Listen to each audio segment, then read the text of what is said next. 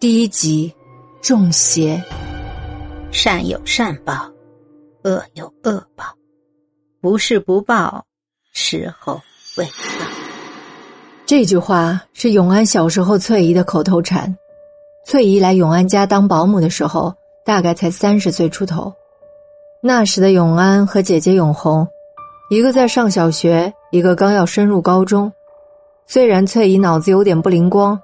但始终都对他们姐弟俩视如己出，他们俩也都很喜欢这个笑容可掬的瘦阿姨。翠姨不爱说话，可她会写字。之前每逢考试不及格，小永安都拉着她去家长会，并且将她介绍给老师同学，说这是她妈妈。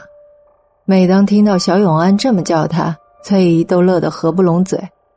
翠姨每周都会去附近的观音庙。有一次，小永安问她。翠姨，你这是在拜什么？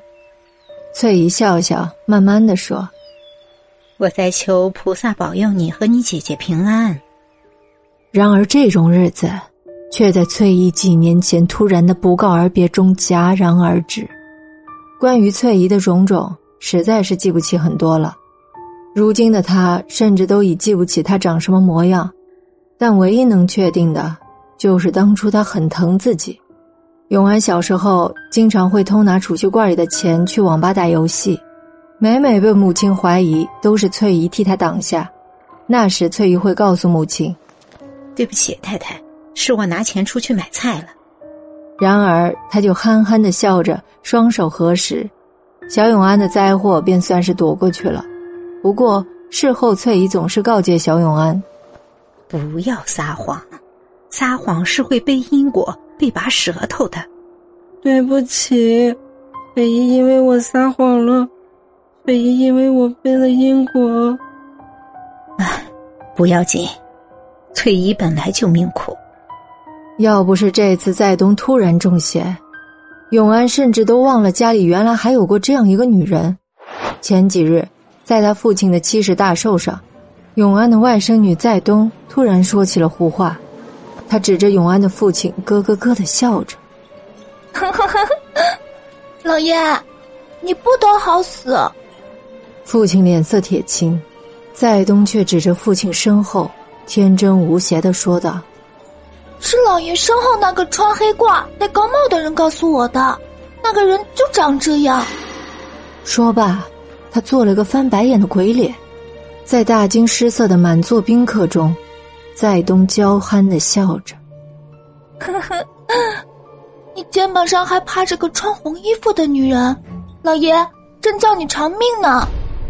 那天过后，父亲很快就遭了灾，一辆刹车失灵的土方车把他碾成了好几段。等永安到达现场时，人们正将他父亲一块一块的捡拾到塑料袋里。大受刺激的母亲为父亲举行了一场招魂仪式。算命先生说：“呃，由于死无全尸，阁下先生的亡魂也被打散了。如果就这么下葬，那在风水上可是大忌啊，容易殃及子孙。”姐姐永红叹了口气。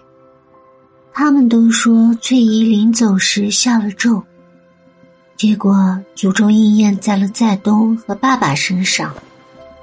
别瞎说！永安拍了姐姐一下，心想：翠姨现在是死是活我不知道，但是一个自知命苦又心怀良善的女人，是肯定做不出诅咒一个小女孩这种下作的事情。永安看着母亲请的师傅拿来了莲藕。将其掰断成五节后，用牙签串联成一个人形放在桌上。当父亲的照片被放在莲藕上时，永安听见在东笑出了声。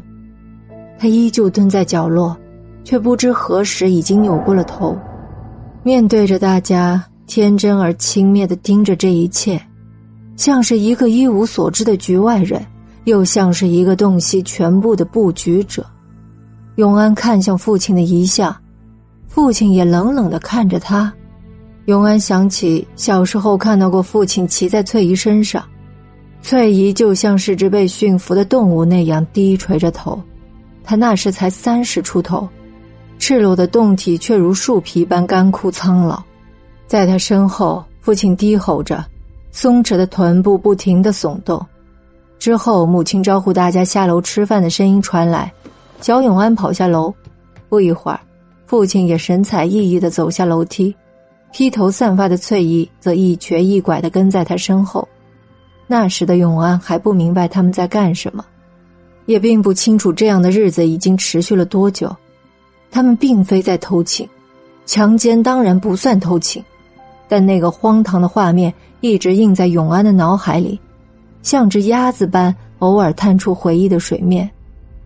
后来，小永安把这事儿告诉了母亲，他当时的脸色难看极了。那晚，永安起夜时，看到母亲抓着翠姨的头发将她拖进厕所。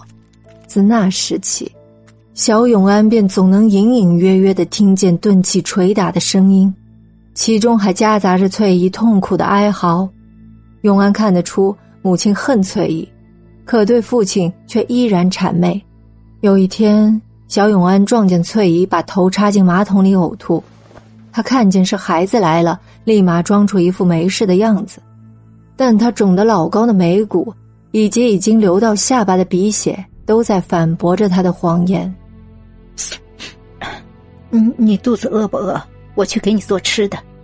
我不要，翠姨，你跑吧。我要等你姐姐回来的。翠姨无奈的笑着，可他终究没有等到那一天。